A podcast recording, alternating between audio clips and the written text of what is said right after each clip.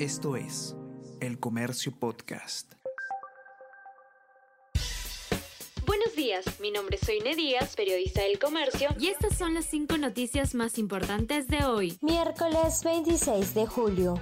Listas encabezadas por Soto y Aragón compiten hoy por mesa directiva. Alejandro Soto de Alianza para el Progreso lidera el llamado Bloque País que reúne a Perú Libre, Fuerza Popular y otras bancadas de derecha. Por otro lado, Fórmula de Luis Aragón de Acción Popular agrupa a la izquierda salida de Gutiérrez de Salud se aceleró por la elección en Congreso. Según fuentes consultadas, designación de Linares, afiliado a Perú Libre, es un gesto del gobierno antes de las votaciones de mesa directiva congresista Luis Aragón también viajó a México invitado por Huawei. Su visita a la cumbre en Ciudad de México se dio tres meses antes de que la empresa china lo llevara a otro evento en España. Luis Aragón es candidato a la presidencia del Congreso.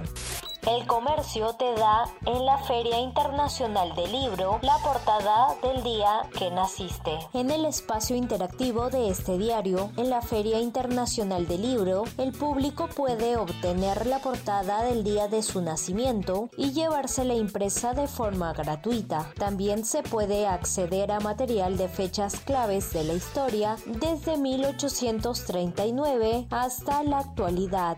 El expresidente del TC, Augusto Ferrero Costa, falleció a los 78 años. Destacado jurista, Ferrero Costa cesó en sus funciones del Tribunal Constitucional el pasado 25 de enero. Ha fallecido hace pocas horas. Estuvo con la salud quebrantada los últimos meses. Estuvo con los mejores cuidados, pero desgraciadamente hay cosas que no se pueden superar a veces, dijo a El Comercio su hermano el ex senador Raúl Ferrero Costa. Esto es El Comercio Podcast.